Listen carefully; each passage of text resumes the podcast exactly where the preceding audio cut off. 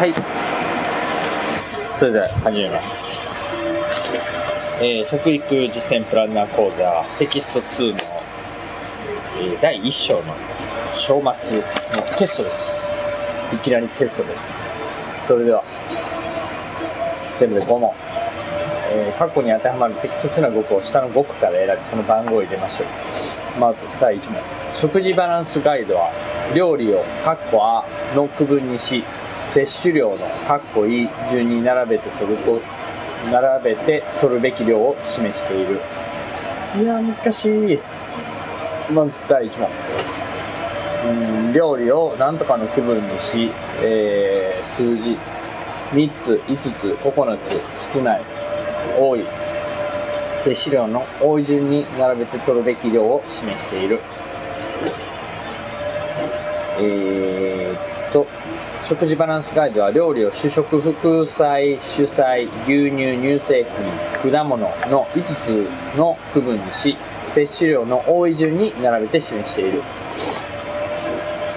えー主菜、副菜、主食、副菜、主食、牛乳、乳製品、果物の5つの区分。もう一回。主食、副菜、主菜、牛乳、乳製品、果物。乳製品、果物で一つ。牛、違う。乳牛乳、乳製品で一つ。主菜、副菜、主食、副菜、主菜。主食、副菜、主菜。牛乳、乳製品。で、果物の5つ。で、摂取量の多い順に並べて表示する。はい、第2問。妊娠期には胎児の神経管閉鎖障害の発症リスクを減らすのに役立つ葉酸と胎児の過去あ、過去あと胎児の骨の形成に必要な過去いは多めに取ることが勧められている。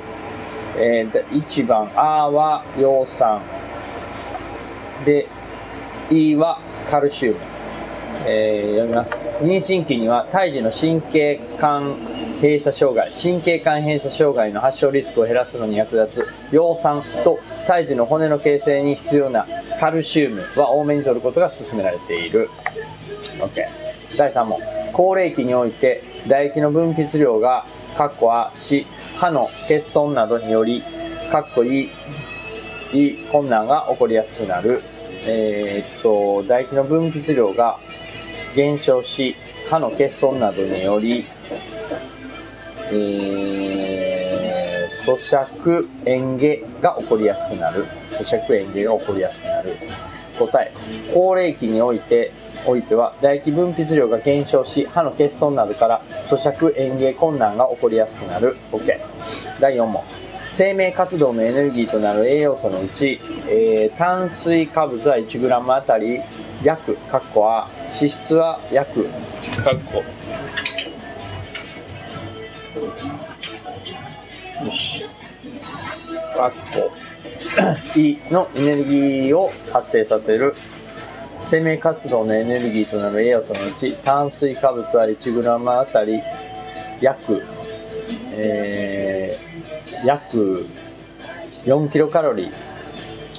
脂質は9キロカロリー。9。エネルギー量を計算するときに炭水化物は 1g あたり、炭水化物は4、脂質は9。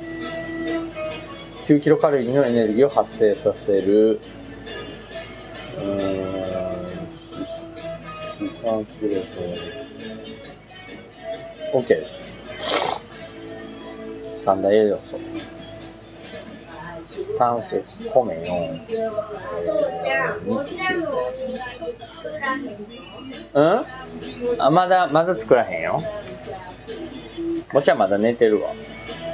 第5問。体の機能を調節するビタミンはビタミン B 群など歩酵素として働くカッコ A ビタミンとビタミン A ビタミン D など熱や酸アルカリに影響されにくいカッコ E に大きく分けられる。はい、えー、B 群の歩酵素として働く。えーっとアルカリに影響されにくいのは、えー、脂溶性。で、えー歩酵素として働くのは水溶性。あれ違う？役？あ、落ちる。ビタミン、えービタミンはビタミン A、D など熱や酸、アルカリに影響されにくく脂質に溶けやすい脂溶性ビタミンとビタミン B 群、C 群など水に溶けやすい水溶性ビタミンに大きく分けられる、えー熱に強い脂質に溶けやすい脂溶性ビタミン。OK 以上です。じゃあ頑張って。